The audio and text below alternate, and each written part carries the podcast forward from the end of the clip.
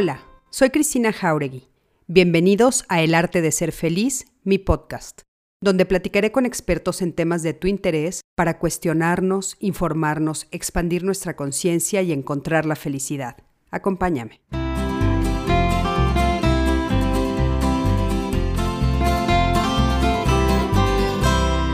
Hola, ¿qué tal? Buenas noches. Me da muchísimo gusto saludarlos y darles la bienvenida a una emisión más de esto, bueno, pues que es, como ustedes ya saben, nuestros lives todos los lunes y miércoles. Hoy es miércoles 7 de abril. Me da muchísimo gusto saludarlos a todos, ir viendo quién se vaya conectando, que nos vayan diciendo si ya están por ahí para irlos saludando. Y bueno, como ustedes ya saben, esto es eh, pues una transmisión que es gracias a Código Felicidad, nuestra asociación civil, que somos un equipo interdisciplinario comprometidos a mejorar la salud mental y emocional de la población. Les quiero decir que, bueno, pues estamos, ah, vamos a atender a personas desde los 6 años hasta los 99. O sea, es un grupo enorme porque estamos convencidos en Código Felicidad que todos necesitamos tener una buena salud mental y una buena salud emocional. Y bueno, para Código Felicidad es muy importante que ustedes nos ayuden por supuesto, eh, siguiéndonos en nuestras redes sociales, en nuestro canal de YouTube, por supuesto, en el eh, Facebook de Código Felicidad, en el eh, Twitter, en Instagram, en todas las redes sociales para nosotros es muy importante y por supuesto que nos den retweets si es que los contenidos que nosotros compartimos con ustedes a través de Código Felicidad les parecen interesantes y les gustan. Entonces, por favor, recuerden eso, es muy importante para, para nosotros. Les quiero decir que eh, estos lives son gratuitos, eh, son nuestro primer proyecto, nuestro primer proyecto denominado Código Especialista, que bueno, son estos lives que nosotros estamos acercándoles a ustedes de manera gratuita, eh, muy comprometidos, sin falla, todos los lunes y los miércoles donde tenemos, por supuesto, a invitados de primer nivel y recuerden que se convierten en podcasts. Entonces, esto es muy, muy importante. Y bueno, quiero decirles que yo soy Cristina Jauregui, para los que no me conocen, soy terapeuta humanista. Tengo varias especialidades, entre ellas en psicología positiva, que soy terapeuta individual de pareja y de familia. Eh, soy conductora de Diálogos en Confianza, un programa que sale por Canal 11 para los que nos ven en otros lados, porque ya llegamos a diferentes lugares del mundo, bueno, pues es un programa eh, que sale, eh, es un canal que se llama Canal 11, que lo pueden buscar también a través de, las redes sociales. Soy escritora, eh, tengo varias cosas publicadas, entre ellas un libro que se llama Ya basta, acabemos con el bullying. Y bueno, soy la fundadora, por supuesto, de Código Felicidad y también tengo mi podcast el arte de ser feliz. Entonces, para que todos ustedes sepan, eh, los que no me conocen. Y bueno, le, estoy dando, le doy las buenas noches a Guadalupe Herrera, Odette Rodríguez, ¿cómo estás? Moni, qué gusto verte por ahí. María Elena Alarcón, Oscar, ¿qué tal? Doris, Patti Lorenzo, ¿cómo estás, mi Patti? Siempre por aquí. Beatriz Aldaña, Araceli, Verona. Eh, de veras que qué gusto ya verlos por aquí. Margot, Fabi, Alejandro, Blanca. Claudio Aguirre. ¿Cómo estás, Claudio? Hace mucho no te leía. Mi Monse querida, un beso enorme. Michelita, Chela, te adoro, te amo. Es mi suegra, ahí está por ahí. Eh, Elena Flores Castro, Diana, ¿cómo estás? Ana Sofía Campero. Sí, Michelita, ya sé que estás con nosotros y, bueno, pues por supuesto que sabemos de tu apoyo y te amamos. Claudio Aguilar, muchísimas gracias. En fin, a todos los que ya se están conectando y bueno, como ustedes están viendo y ahora pues este, en esta nueva temporada estamos entrando directo ya con nuestra invitada, con nuestro invitado y en este caso es Blanca Almeida, que ya le están viendo por ahí. Mi Maru, Maru, te mando besitos, qué bueno que estás por ahí, te adoro, Maru es de mis mejores amigas. Blanca Almeida es psicoterapeuta individual, familiar y de pareja. Ella tiene más de 20 años de experiencia. Es licenciada en neurolingüística y es y en psicopedagogía con especialidad en terapia sistémica. Fíjense qué interesante. Ella sale mucho en televisión, en diferentes eh, canales de televisión, entre ellos en Diálogos en Confianza, donde ha compartido conmigo muchas veces, hemos estado juntas muchas veces. También eh, ha salido en muchos eh, programas de radio. es autora de tres libros. entre el nombre de sus libros es La apertura a una sabiduría cotidiana, que me encantan sus títulos. Amor mío, amor mío, ¿qué nos pasó? Fíjense qué, qué es significativo el título de Amor mío, amor mío, ¿qué nos pasó? Y bueno, las, las canicas de mi vida. Me encanta ese, ese título, Blanca, las canicas de mi vida.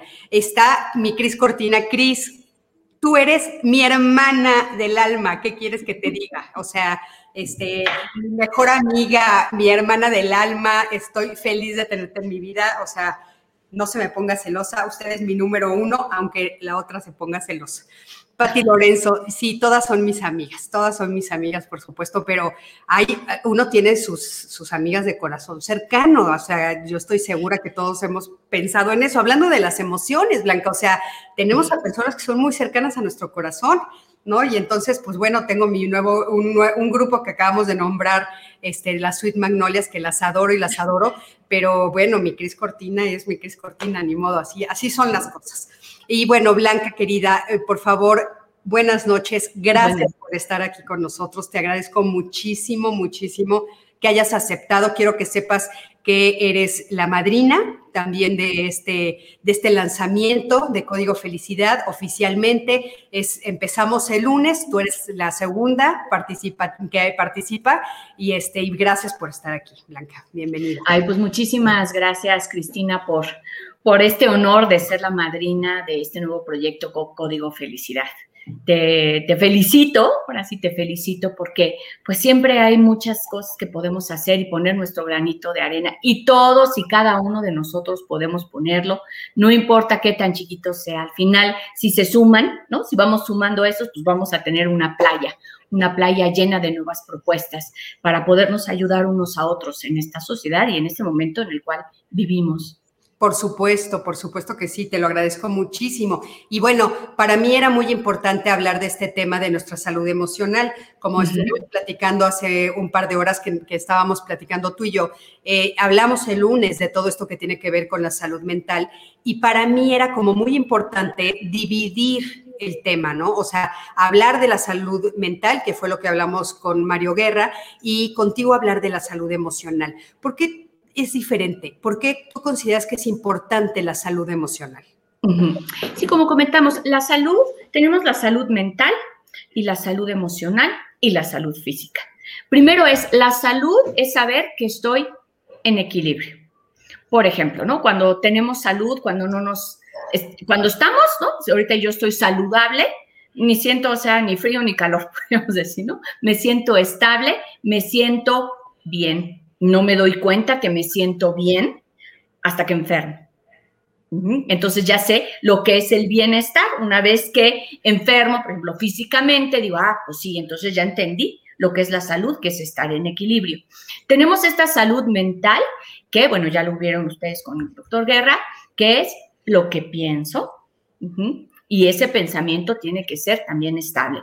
Tenemos la salud emocional, que es lo que siento. Ahora, se habla mucho de la salud emocional, pero en las emociones tenemos esta parte que es invisible. Y lo que es invisible es como que no lo creemos, que no pensamos que pueda ser algo importante. Si yo eh, me rompo una pierna, ¿no? En lo que es lo físico, te lo puedo enseñar y te puedo decir, mira, mira, traigo aquí, me pusieron el, el, casco y tal. Tú puedes decir, ay, no, pues sí te duele porque yo lo veo.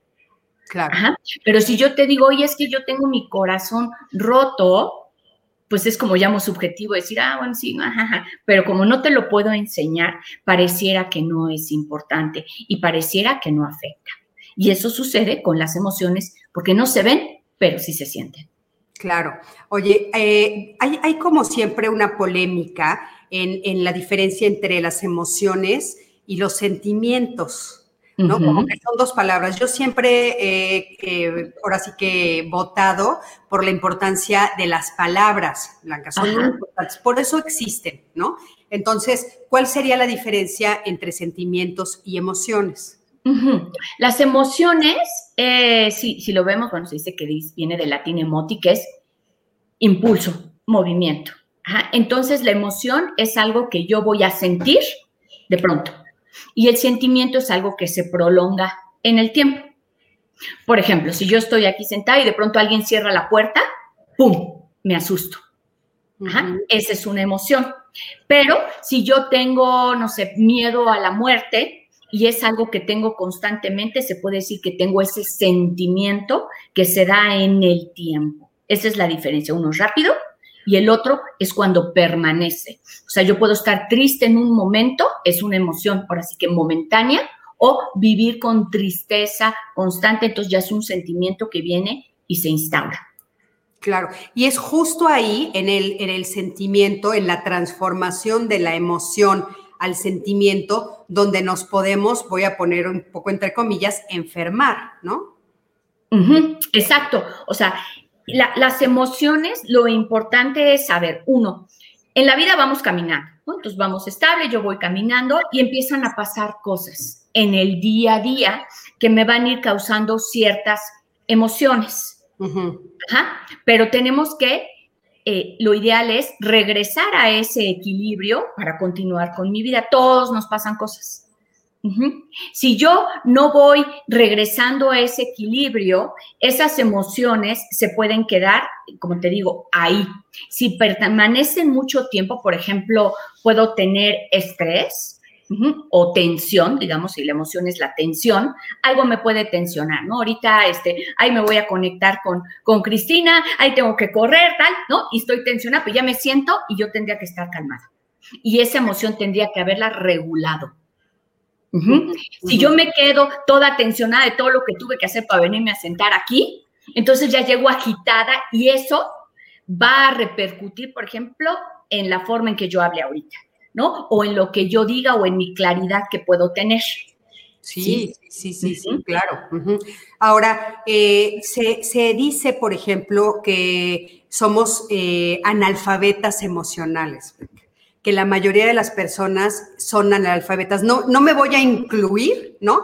Porque de, repente, pues bueno, sí es algo que hemos estudiado mucho los terapeutas como tú y como yo, ¿no? O sea, sí, podemos tal vez nombrar más de dos, pero la mayoría de las personas como que tienen en el vocabulario es, eh, ¿cómo estás? ¿Bien o mal? Así ¿no? es. Es impresionante, o sea, es bien o mal somos analfabetas emocionales a nivel mundial. Exacto, tienes toda la razón. Y, y, fíjate que el lenguaje, el español, por lo menos el idioma, tiene, y bueno, muchos, ¿no? El inglés, tienen toda una serie de rangos. Y sí, el saber determinar y poder nombrar lo que yo siento me va a poder ayudar a entenderlo y a poderlo sobrepasar o resolver. O sea, yo puedo estar enojado, pero enojado puede haber atrás tristeza, puede haber sobresalto, puede haber este, desesperación, puede haber injusticia. Entonces sí es bueno que todos los que nos escuchan digan, pues habría que entrar y buscar todos esos sinónimos de una emoción que es bien, ajá, que nada más estoy bien o estoy mal, porque entonces si no tengo esos matices, me va a costar más trabajo poderlo, eh, uno, o sea, lo tendría que nombrar y saber que puede haber otro sinónimo. O sea, eh, la, alegría puede ser alegría, puede ser euforia, puede ser éxtasis, puede ser satisfacción. Y entre más sepa yo nombrarlo, mejor me voy a conocer. Uno, para ver cuáles son las emociones reinantes en mí y cuáles son las emociones, podríamos decir, negativas en el sentido que me desequilibran para poder trabajar en ellas. Sí, Al final necesitamos siempre ir regresando a ese equilibrio. Sí, eh, no quiere decir que no me voy a desequilibrar, que no, que no, pero es si regreso al equilibrio, si yo vivo en la paz, desde ahí voy a estar en un mejor lugar y desde ahí me va a dar la salud también física, si yo vivo tranquilo o tranquilo. Ahora, una de las cosas que ha pasado generación tras generación es esta idea de eh, que, está permeada mucho de la religión católica de que las emociones hay que eliminarlas, como que estaban del lado de las pasiones, ves que es una de las cosas que la Iglesia Católica permeaba y permeaba de las pasiones son malas, hay que, se, hay que eh, ponerlas a un lado, no verlas, no sentirlas, etcétera. Y desgraciadamente, aunque no este, está, digo, tan de boga, ¿no? La, religión, sí es algo que se ha quedado en nuestros genes, sí se ha quedado esta idea de las emociones, pues no es muy bueno hacerle caso, no es muy bueno voltearlas a ver, sobre todo ciertas emociones, ¿no? Entonces a mí me parece muy importante esto que tú nos dices porque, bueno, a ver, las emociones son lo que me da la guía para saber quién soy, qué estoy sintiendo y cómo puedo yo justamente trabajar en función a eso, ¿no? Fíjate que aquí nos está diciendo eh, Mariana Santos, dice, pero pasa también que a veces al otro le cae de raro que uno le diga más allá del bien o mal, cosa que es cierto, ¿no? O sea, sí es cierto que de repente si tú a alguien le dices, eh, si te pregunta cómo estás y le dices, bueno, pues realmente estoy eufórica, no sabe qué hacer con, con eso que le estás diciendo, ¿no? Claro, o sea, tenemos toda esta parte de que son los, los constructos sociales, ¿no? Lo que socialmente está aceptado y lo que socialmente es como un, pues como un modismo, ¿no? Siempre es ¿cómo estás bien? ¿Y tú? Ah, también bien. Y, o sea, es como la entrada. Ajá, y, como tal. Entonces, eh, el cómo hablamos, o sea, la gente que expresa tal vez de más, o sea, hay que ver también ¿a quién le decimos cómo estamos? Claro. Ajá, o sea, también es, yo puedo decir que estoy bien porque pues ni te conozco y me voy a llorar al rincón porque no quiero que tú, que tú, que tú sepas cómo me siento. Entonces es en un contexto seguro, un contexto seguro es con gente con la cual nosotros confiamos, sí podemos abrir esas emociones porque a la otra persona le interesa. No todo mundo le interesa nuestro estado de ánimo y esa es una realidad.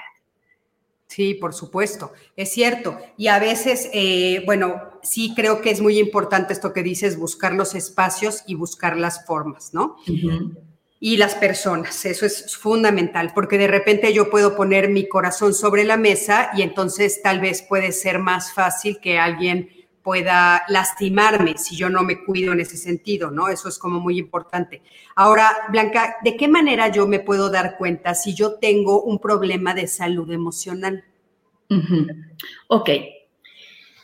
A ver, eh, te vas a ir dando cuenta. A ver, voy a poner un ejemplo.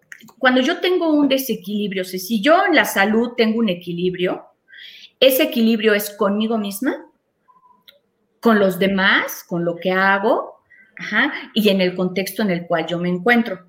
Yo puedo estar en una salud emocional equilibrada, por ejemplo, ser una persona que ejecuta bien, me siento bien conmigo mismo, hago las cosas bien, pienso bien acerca de mí en el trabajo. Puede ser, ajá. Pero, hemos, y, pero en, en las relaciones tengo desequilibrio, ¿cómo sé? Porque puedo estar, soy una persona que me enojo de más, o como este enojo, como me cuenta que me enojo y de pronto digo, ay, caray, ¿por qué me enojé, no? O, ahora, ¿qué hago con este enojo? O me enojo mucho y sin razón, o hay gente que dice, oye, es que tú te enojas porque vuela la mosca. Te están diciendo como que tus emociones están desmedidas, ¿qué hacer? O cuando la gente dice, ay, es que eres muy dramática, bueno, que ahora es un modismo, pero cuando la gente llora yo me la paso llorando más de lo que me estoy riendo, pues entonces habría que preguntar, pues, ¿qué me hace estar tan triste? O sea, ¿por qué estoy llorando? Entonces me voy a ir dando cuenta porque no me voy a sentir tan en paz. O lo puedo ver con las relaciones con otros. Desequilibrio emocional también puede ser que me faltan tener herramientas. Por ejemplo, voy a una reunión y me siento aislada. Ajá. Y ese aislamiento, digo, hay gente que se aísla y se siente bien, ¿eh? Entonces yo puedo decir, ay, a mí no me importa la gente, yo me aíslo, ¿no? Me pongo ahí en el rincón y la paso bomba y bailo. Perfecto. Mientras te sientas bien.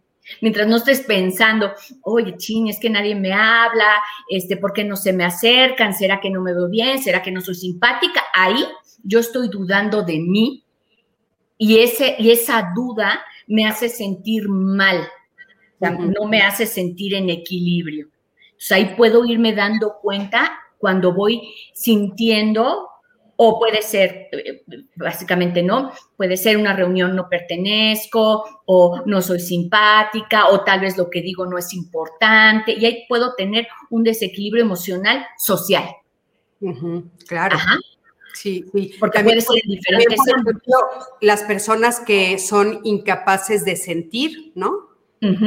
O sea, que de repente eh, son, eh, es, muy, muy impresionante de repente ver a personas que no, no o sea, se, se ve como si estuvieran adormecidos, como si pusieran las emociones que sentimos en lo cotidiano, ¿no? Eh, aún, o sea, las ignoraran. Eso también sería un signo de salud emocional eh, pues no buena, ¿no? Porque estoy como una, en una especie de automático de, de no vivir aquí y en el ahora, ¿no? exactamente, ¿no? Eh, sí, porque no estoy, eh, un, signo es no disfruto. Muchas veces por estar viviendo en lo que sigue, no me fijo lo que hay ahora, ¿no? Y entonces esas emociones pues nunca las siento porque las voy a sentir cuando llegue a ese punto. Y antes sí, estoy adormecido, sí sería un digamos, desequilibrio, desbalance emocional. Y, por ejemplo, también esto de no poder regularnos, ¿no, Blanca? O sea, por ejemplo, hay, hay emociones que son eh, equilibrantes y hay emociones que, que, son ahora sí que desequilibradoras, ¿no? Y entonces, de repente, por ejemplo, el enojo, que cuando yo ya lo paso continuamente en lo cotidiano a ira, ¿no? No se queda en enojo, sino lo paso a ira, o sea, los cambio a un nivel en el que ya afecta mi entorno, o sea, yo azoto puertas, rompo cosas, eso es no tener una buena salud emocional, ¿no? Exactamente, sí, y, eh, con el enojo es como esta sensación de estoy así y yo digo que se me mete el chamuco, ¿no? Y hago, deshago y te, luego se sale y uno dice, válgame, ¿no? Hoy déjame ir a recoger los pedacitos de las cosas, de las personas. Ahí estoy teniendo un, desequilibrio emocional porque mi emoción me sobrepasa, me domina y hace, pudiéramos decir, que yo diga cosas que después me voy a arrepentir. Y luego pasa que ese daño ya no se puede reparar. Entonces afectamos a otros y tenemos esta desmedida emocional donde muchas veces, seguro los que nos eh, ven, dicen, sí, a mí me ha pasado, y luego, ¿cómo le digo, perdóname, después de que, bueno, le dije hasta de lo que se iba a morir? Sí, tenemos ahí un desequilibrio, sí. Sí, tenemos un desequilibrio porque aparte, como dices, por supuesto que lastimamos a los otros, nos lastimamos a nosotros y lastimamos a los otros. Fíjate, están haciéndonos algunas preguntas que eh, eh, me parecen muy importantes. Por ejemplo, Lulu Cruz nos pregunta, ¿es importante sentir todas las emociones y todos los sentimientos? Ajá, pues sí. O sea, una cosa es sentirlos y otra cosa es que se los platique, ¿no? Pero es como, como, como tan sencillo, me levanto, ¿no? Y digo, bueno, a ver, me tomo un momento. O sea, antes de ir en el automático y me bañar, es como, a ver, ¿cómo estoy? Nada más es eso, ¿no? ¿Cómo estoy? Ay, no, pues dormí bien, ¿no? Me siento contenta. Nada más, es, es, es eso. Me lo pregunto y voy checándome a través del día. Porque si no me lo pregunto, no me doy cuenta. Claro. Para poderlo sentir, para poder saber, me tengo que parar y decir, a ver, ¿qué estoy sintiendo ahorita? Claro. Y es muy importante para esto que nosotros decimos todo el tiempo de vivir en el aquí y en el ahora. O sea, que, realmente no se te escape el día a día, no se te escape la vida. O sea, las emociones son las que nos anclan a la realidad, ¿no? Exactamente, ¿no? Sí, y, eh, y, es importante cuando dices tú vivir en el día a día, porque las emociones viajan. O sea, las emociones, yo me puedo ir al pasado y decir, ah, bueno, pues me voy a acordar ahorita de algo lindo que me pasó, ¿no? Digamos que todos hacemos el ejercicio, les digo, váyanse algo en el pasado que, le, que, que fue lindo y ya estamos todos allá. Oye, ¿cómo te sentiste? Ay, pues, pues estaba en la resbaladilla. Y entonces ya me fui y tengo esa emoción de ese recuerdo y puedo estar un rato, pero hay gente que vive en ese pasado y vive recordando esas emociones que sintieron, que casi siempre son negativas, porque como fuéramos siempre al pasado positivo, pues qué lindo, ¿no? Me recuerdo algo y luego ya regreso y estoy bien contenta. Pero tendemos a magnificar eso que sentimos que fue negativo, más que lo que es positivo. Y hoy en día está eso de, ay, no, pues entonces yo nada más pienso positivo, no, pero lo que sí te puedo decir que de cada cosa negativa también hay positiva. Claro, a mí el ejemplo que siempre pongo que me llama muchísimo la atención en ese sentido, Blanca, es esto de yo no conozco a nadie que me diga hoy, oye, este, que te la encuentres y la veas feliz, feliz, feliz, ¿no? Y que te diga, este, ¿por qué estás feliz? No, porque fíjate que en el 2006 eh, me dieron un premio, ¿no? O sea, ah, y desde el 2006 hasta hoy estás feliz, sí, estoy feliz, pero sí me encontraba personas que me dicen, traigo un enojo y un rencor desde el 2006, porque en el 2006 me hicieron, y entonces yo digo, bueno, ¿por qué si cargamos? O sea, ¿qué nos pasa? Que cargamos los enojos, los rencores, los resentimientos y no cargamos la felicidad y la alegría, Blanca, es increíble. Es increíble. Y yo digo que viene también de una forma de pensar, o sea, hay que ver que la forma de pensar del ser humano va evolucionando. ¿Cómo me doy cuenta? Antes, cuando pequeño, y si no, gente que, que pasó sea de nuestra edad dirá, no decías, piensa mal y acertarás. Y era un lema de piensa mal y acertarás, o del dolor se crece y se O este es un valle de lágrimas. Sí, claro, claro. Ajá, entonces había este lenguaje, porque en el lenguaje se construye la realidad de lo que yo estoy pensando, donde era lo negativo, te forja, ¿no? O sea, los palazos te hacen duro, las, las cosas trágicas te fortalecen, y esa era una línea de pensamiento. Sí. Hoy en día se ve que es una, pero no es la única. Claro. Y que existen otras que nos pueden llevar a lugares más alentadores, porque el lugar más alentador existe. Claro. Sí, Y no es que me lo estoy imaginando, pero pareciera que lo negativo seguro existe y lo positivo estará por verse. Sí, sí, sí, sí, estoy completamente de acuerdo. Por eso, por ejemplo, todas estas nuevas corrientes de las que hemos hablado y que estamos viendo muy fuertes, que son, por ejemplo, la psicología positiva, que es una de mis especialidades, que no es únete a los optimistas y sonríe todo el tiempo, no es eso, ¿no? Sino que más bien, y respeto ese, ese movimiento, pero más bien es cómo me paro en el aquí y en el ahora y entonces voy disfrutando de mi día a día, ¿no? Eso es bien importante. Eh, tenemos algunos otros comentarios, bueno, muchísimos, la verdad. Alejandro Méndez nos dice, en la oficina opté por empezar a preguntar a mis compañeros cómo te sientes en vez de cómo estás. Ale, no sabes el gusto que me da leerte. Ale es de, de, de los que siempre están en estas charlas y es como una muestra muy clara de que, bueno, pues vamos caminando en el sentido de hacer un cambio, ¿no? En la sociedad que me parece increíble. Ale, muchas gracias por tu ejemplo. Eh, Nora Patricia nos dice, no entiendo, analfabetas emocionales, ¿puedes explicar un poco más? Gracias, claro que sí. A lo que yo me refiero es que cuando uno es analfabeta es que no conoce el vocabulario. Y entonces, cuando decimos analfabeta emocional, quiere decir que no conocemos el nombre que tienen todas las cosas que sentimos en nuestro cuerpo. O sea, hay muchas veces, les pongo un ejemplo que me encanta poner porque de veras siempre caemos redonditos. Cuando yo pregunto, Blanca, cuando estoy en una conferencia y pregunto, este, ¿dónde se sienten las mariposas? Cuando no dices, las mariposas en el estómago, y cuando me dicen, ¿dónde se sienten las mariposas? Y me ponen la mano aquí, les digo, esas no son las mariposas en el estómago de las que se habla, eso es angustia. Sientes en esa zona del estómago, esa angustia en, el, en la boca del estómago. Las mariposas en el estómago se sienten en el vientre bajo, porque tiene que ver con que alguien me gustó. Y entonces es más en la, en la zona sexual, ¿no? ¿Por qué? Porque me gusta alguien y quiero algo con esa persona. Y entonces eso demuestra cómo a veces nos cuesta como trabajo nombrar de manera adecuada, como dijiste tú al principio, porque no es que no queramos, es que nadie nos enseñó, no sabemos. O sea, yo, por ejemplo, soy analfabeta del ruso, porque nadie me ha enseñado ruso ni lo, ni lo he estudiado. ¿No? Y de las emociones, porque desgraciadamente, pues es una rama importantísima de nuestro propio ser que no hemos estudiado. O sea, tendría que haber una clase en, la escuela sobre emociones, ¿no? Entonces, espero haber aclarado eso porque, bueno, la palabra analfabeta emocional la dije yo, entonces, bueno, este, quiero decir. Eh, Beatriz Saldaña dice, ¿las emociones negativas que desequilibran es lo que nos enoja?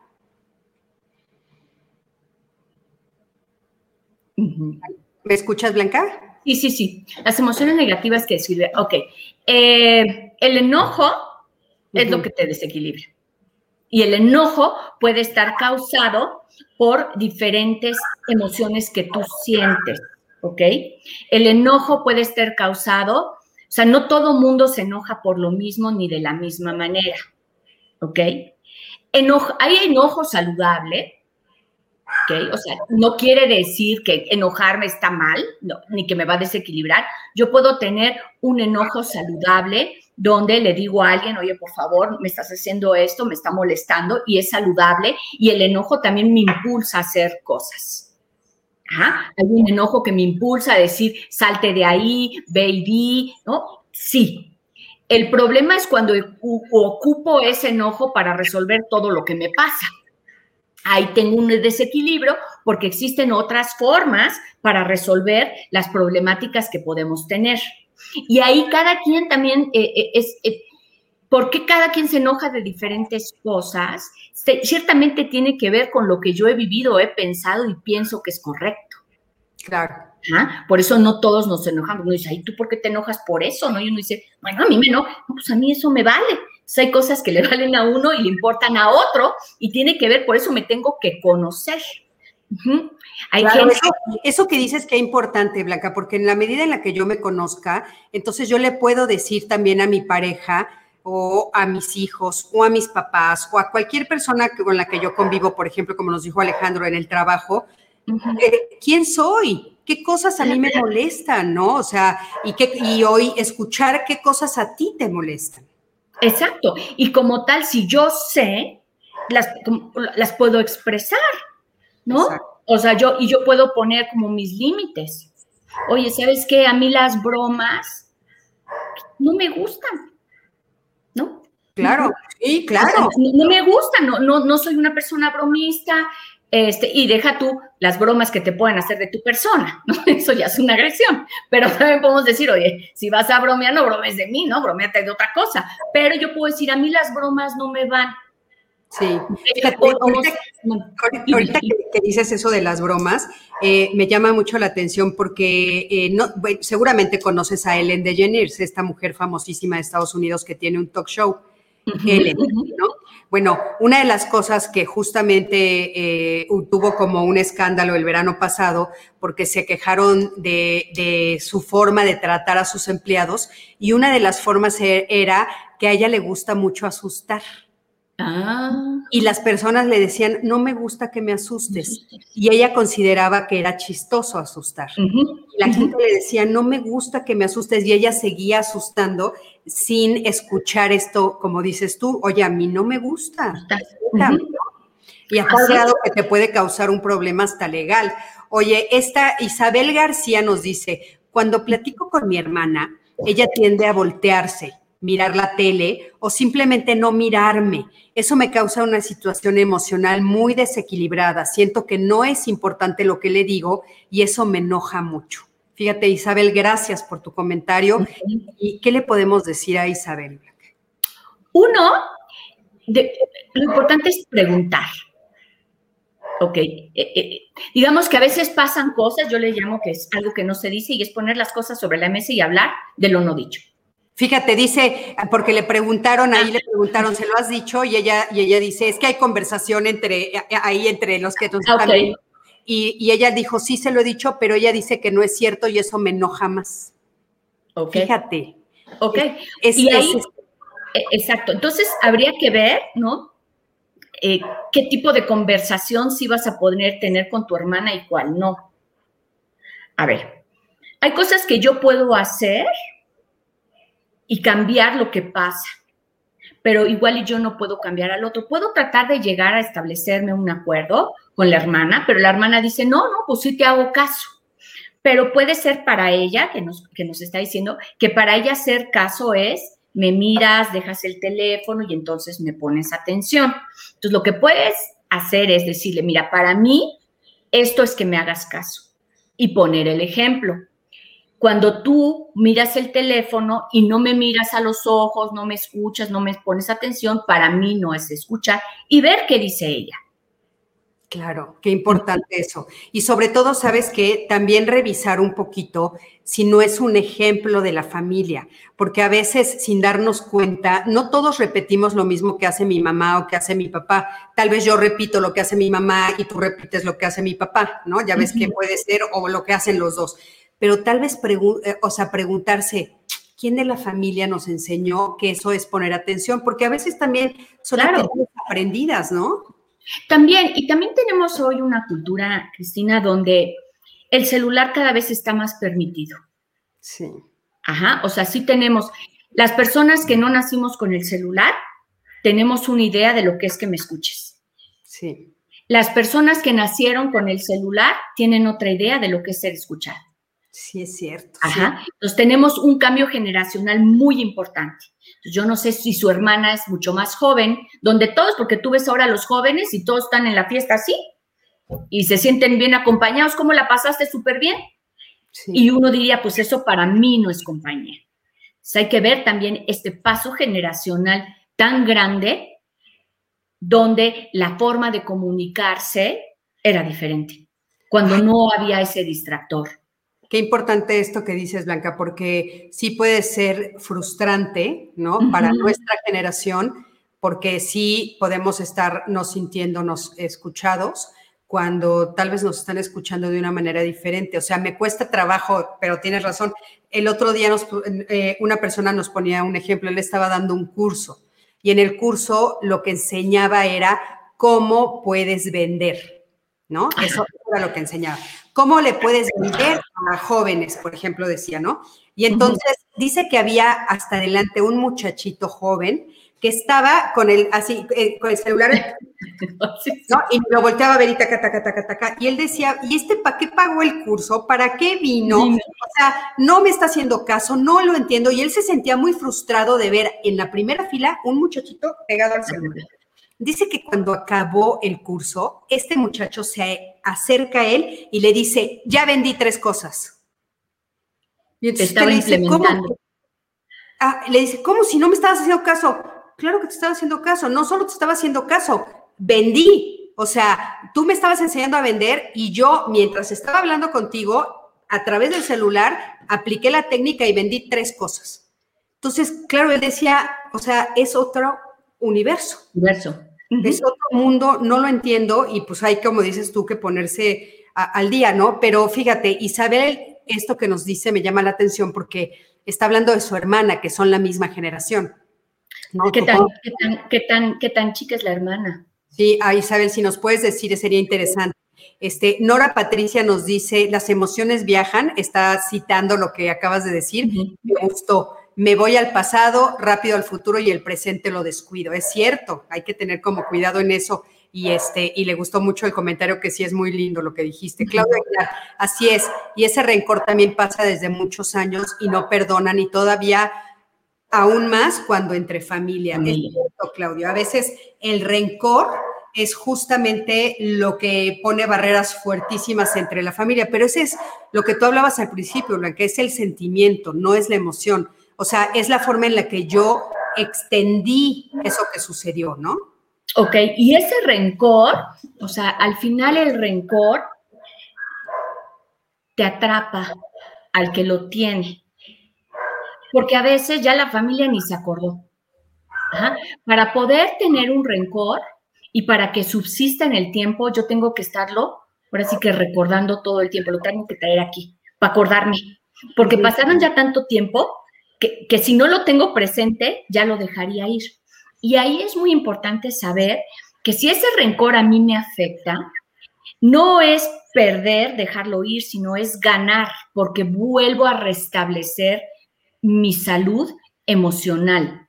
Porque a veces decimos, ay, sí, entonces si lo perdono así nada más, y uno dice, bueno, perdónalo, o sea, tú perdónalo, o sea, ya no lo estés pensando, si quieres verlo el perdón como ya no lo pienso, ya no lo tengo en mi campo de acción y puedo continuar con mi vida a pesar de lo que pasó. No quiere decir que me tengo que seguir juntando con él, habría que ver, ¿no?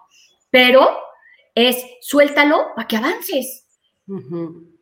O sea, ese atrapamiento es tuyo, no de la otra persona. Y puede ser que muchos nos hagan, y es que me dijo, y es que me ofendió, tú siempre tienes la opción de poder reparar o también de no estar con la persona. A veces en las familias, desafortunadamente, pasan cosas y decimos, no, pero es que yo tengo que estar con mi familia.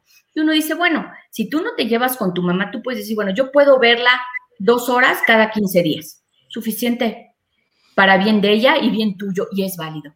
Y, y a veces hasta no volver a verlas, ¿no? Porque pues también, dependiendo, ¿no? Dependiendo, no volverlo a ver, pero decir, bueno, no la vuelvo a ver porque no me hace bien, porque, pero no estoy, porque ella, o sea, es, no la vuelvo a ver, ya lo decido y restauro otra vez y digo, continúo con mi vida a pesar de que no vea a mi mamá. Sí, sí, se me hace, eso, eso es como muy importante. Y yo considero también, Blanca, que hay familias completas que están eh, afectadas emocionalmente, que no tienen una salud mental sana en familias, no tienen una salud emocional sana y eh, a veces hasta se heredan, ¿no? Por ejemplo, esos rencores que tienen que ver con de antaño, ¿no? Entonces tú no puedes querer a los Jauregui porque la generación de nuestros abuelos nos hicieron no sé qué. Y entonces heredas esos rencores y esos enojos y tú los vas cargando cuando no son tuyos. Hay veces que son de veras cosas de familia que se van heredando, ¿no? Y hablando de emociones, emociones en particular. Sí, por supuesto, ¿no? Y que como para, para pertenecer a esa familia, tú tienes que sentir lo que ellos sienten. ¿Ok? Una familia eh, equilibrada emocionalmente, ¿ok? Tendría más o menos, ¿no? Me vas completando tú, Cristina, es como alguien que te da esa libertad. Por ejemplo, las familias muégano, las familias muégano tienen la gran ventaja que cuando te pasa algo malo, todos están ahí, ¿no? Llegan todos, llegan todos y yo arreglo y, y todo. Pero esas familias muégano no te dejan que te separes. Ajá, esa es la salvedad, o sea, esa es la que te cobran, pues. Entonces, están ahí para cuando tú estás mal. Pero cuando tú estás bien y quieres hacer tu familia o tú dices, bueno, es que mira, yo ya no quiero venir los domingos, tal, la lealtad se rompe porque si tú perteneces, tú tienes que estar aquí todo el tiempo si quieres recibir ese apoyo cuando algo te pase. Ahí es sentirte como comprometido y se llama manipulación emocional cuando algo sucede que me hace Mm, reaccionar o hacer algo que va en, lo que yo quisiera hacer, ¿no? Por ejemplo, esto de los domingos, que es típico, que es súper coloquial, es, yo no quiero ir los domingos, ¿no? Ah, no vas a venir, pero y entonces, y es el cumpleaños de tu hermano, y ese no sé qué, y me siento mal, manipulación emocional, y entonces voy a pesar de que no quiero ir. Sí, hay un, hay un no soy libre. ¿no? Hay un chantaje todo el tiempo emocional que no, que no me deja ser libre y que es también sobre protección, ¿no? Esto que dices que de repente toda la familia viene, pues también hay algunos miembros de la familia los que no dejan crecer, Blanca. Claro, claro. O van haciendo, este, bueno, está, está la familia aquí, y luego el otro eh, finca arriba y el otro arriba, y todos viven en la misma comunidad, en la misma calle, y unos dicen es que somos muy unidos. Pero aquel que se va y no quiere vivir ahí es visto como la oveja negra. Entonces yo digo, sí, y entonces, ¿por qué no podríamos dejar crecer al que quiere hacer algo diferente? Entonces, hay estas ideas de que tengo que hacer, tengo que seguir el mismo negocio, vivir en el mismo lugar, casi, si todos se llaman José, todos los hijos tienen que, cada quien que tiene un hijo tiene que ser José, ajá, pero como sé que hay un desequilibrio porque no soy libre de, de decidir diferente a lo que la familia estipula. Sí, fuertísimo. Oye, Judith Feliz nos dice, exacto, Cris, mi hermana cada que puede recuerda lo que le dolió de cuando éramos niñas. Y siempre pienso, hay cosas que el pasado ya no se reparan, pero hay que seguir sin sentirse mal. Yo creo que también eh, es muy importante decir que cada hijo, cada miembro de la familia tiene una experiencia diferente. Nosotros hemos dicho muchas veces este, en diálogos, inclusive lo hemos dicho, que cada quien tiene papás diferentes, aunque somos hermanos, ¿no? Y eso hay que respetarlo. Sí, claro. Y, yo lo que digo, mira, algo de, de, qué hacemos en el pasado. Imagínate que nosotros tenemos una libreta, ¿no? Suponte que yo tengo una libreta. Y en esta libreta empieza el día que nazco. Y entonces yo voy escribiendo en la libreta lo que me va pasando. ¿de acuerdo? Pero pareciera que de todo lo que me pasa, y aparte no es todo lo que recuerdo, ¿ok? Digamos, privilegio una historia, voy anotando y voy subrayando en rojo lo negativo.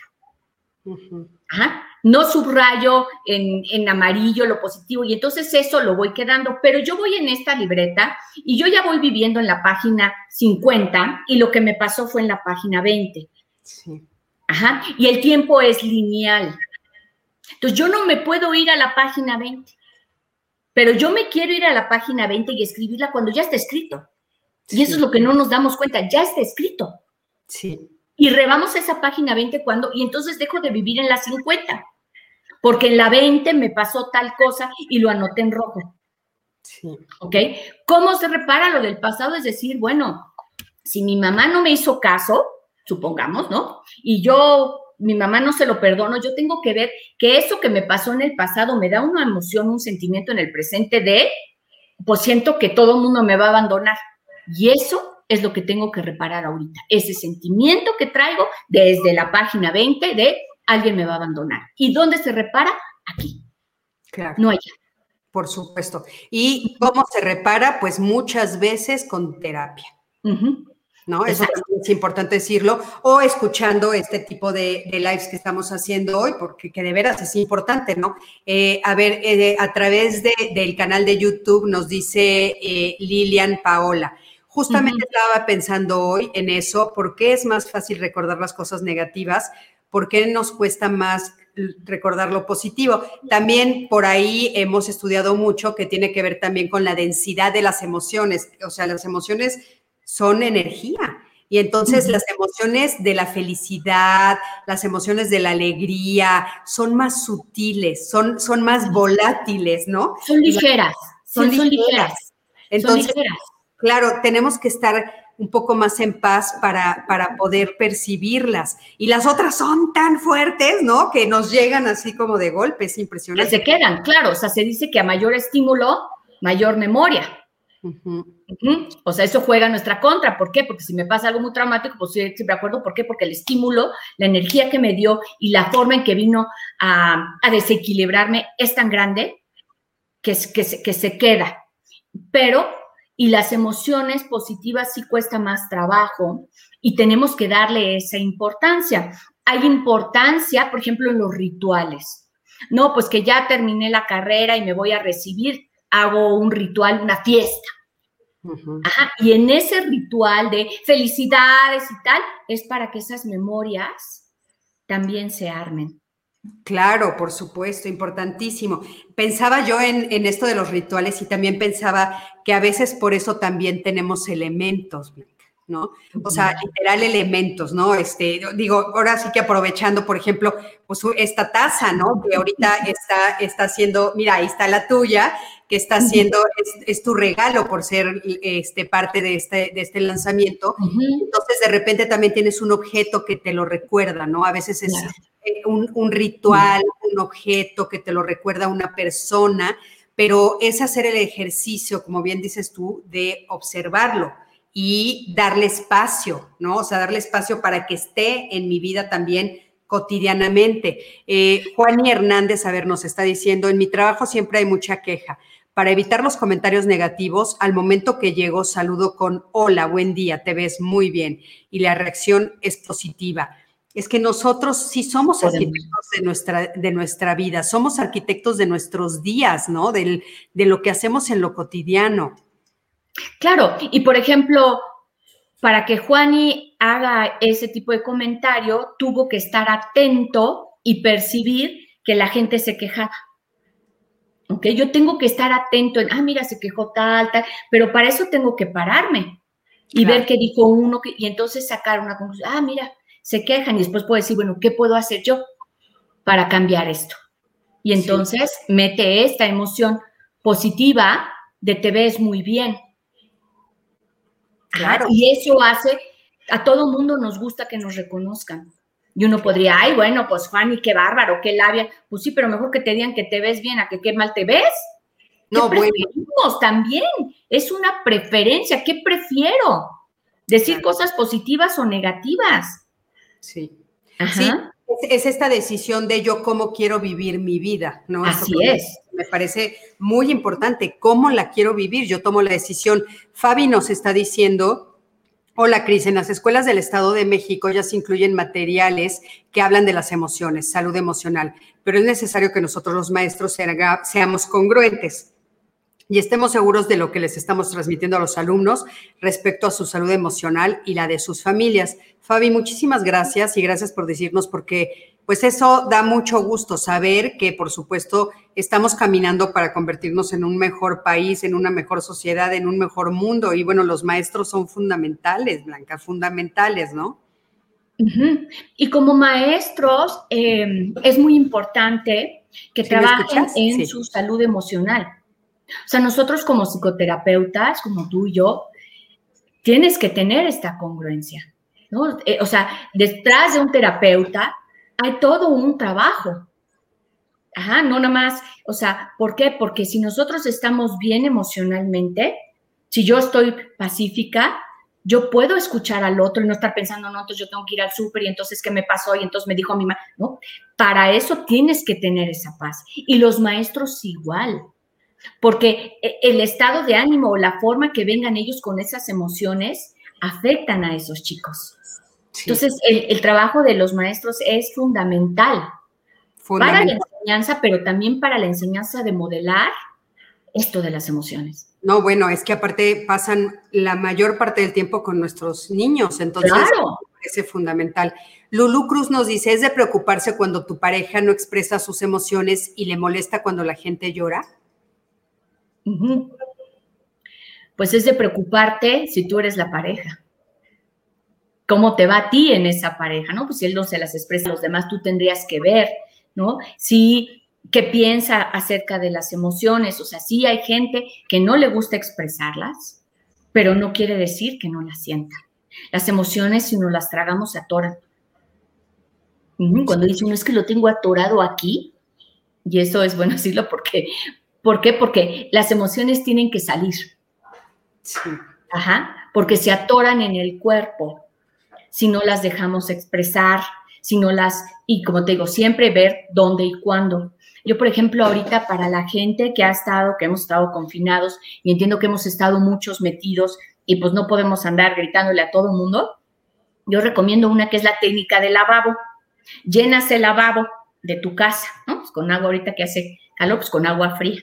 Y entonces ahí metes la cabeza y gritas o vociferas ¿Por qué? Porque estás con otros, ¿no? Entonces tú puedes sacar, yo voy a sacar esta emoción, algo me pasó en el trabajo ahí, en el Zoom, y entonces voy, grito, grito, grito, grito, lo saco, lo saco, respiro y vuelvo a gritar así, así, y así no molesto a nadie, pero ya lo saqué. qué buena idea, qué buena idea. ¿Por qué? Porque necesito sacarlo y muchas veces es, ¿dónde lo saco si no puedo ni salir? No, y aparte me parece buenísima idea porque muchas personas creen que tienen derecho a sacarlo junto a mí, ¿no? Exacto. Entonces, puedes estar enojado o enojada con tu mamá o tu jefe, pero ¿quién oye los gritos? Yo, que soy tu pareja, ¿no? Eso es bien importante. Entonces, hay que tener como cuidado en eso y es buenísima, buenísima idea. Y hablando de lo del llanto, a mí me parece que es importante también poner sobre la mesa que las emociones son resonantes, son contagiosas.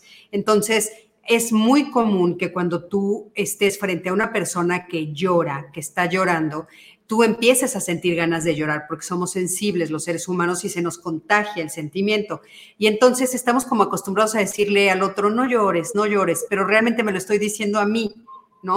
O sea, estoy diciéndolo a mí para yo no soltar el llanto. Entonces, a veces por eso parece que nos molesta que la gente llore y sobre todo cuando son hombres, cuando tienen esta educación terrible de los hombres no lloran. Entonces, no, los hombres también se contagian y también se contagian de, las ganas de llorar y no se lo permiten pues porque desde niños se los prohibieron. Claro. Y ahora, por ejemplo, cuando tú estés ante una persona que llora y no sepas qué hacer, pregúntale, ¿qué necesitas? Y la persona te va a decir, abrázame, escúchame, déjame solo, dame la mano, ¿ok? Porque a veces con esta impotencia de qué hago, puede ser esta pareja de, pues como no sé qué hacer, pues me molesto y me voy, porque esto es una situación que no se va a manejar como embarazosa, siempre la otra persona te va a decir, si tú le preguntas qué necesitas, te va a decir qué necesita en ese momento. Claro.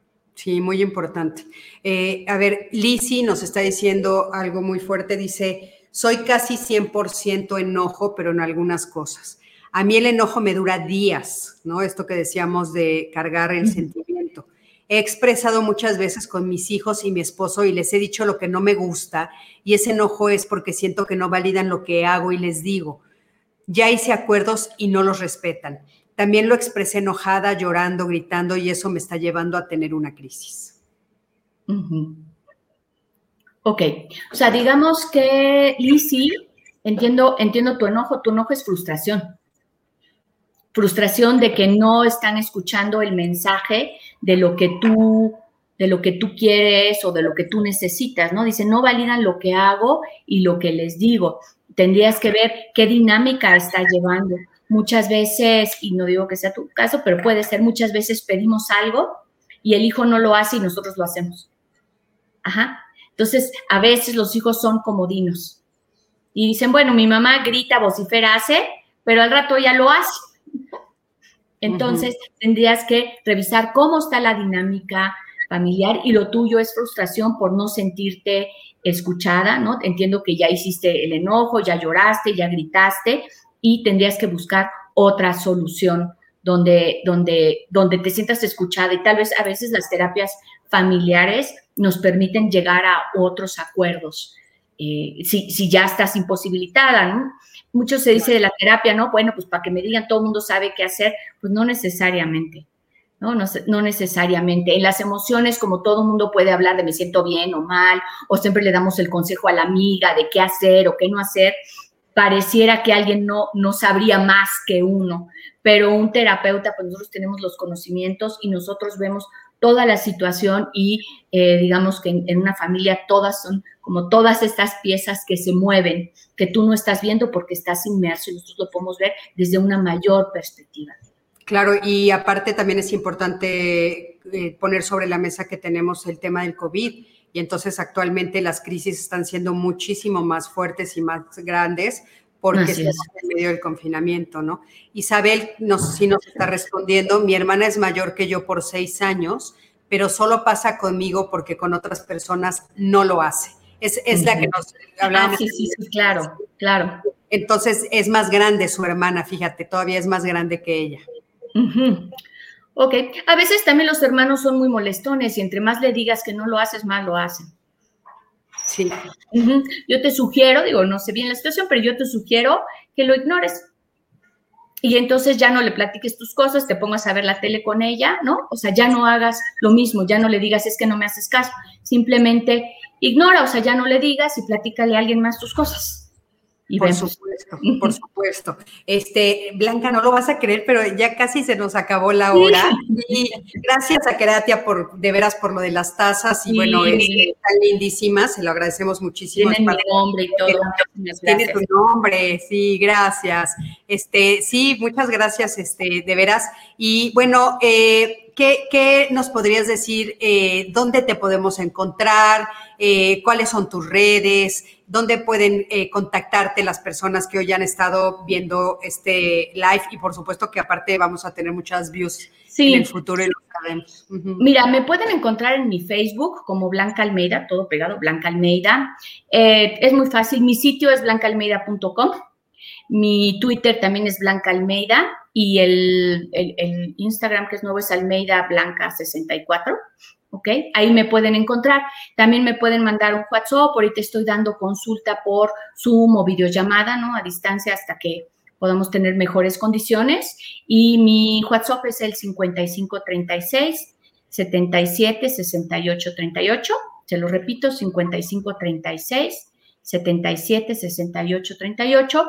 Y si no, pues también si me buscan en Google como Blanca Almeida Psicóloga, pues también me encuentran.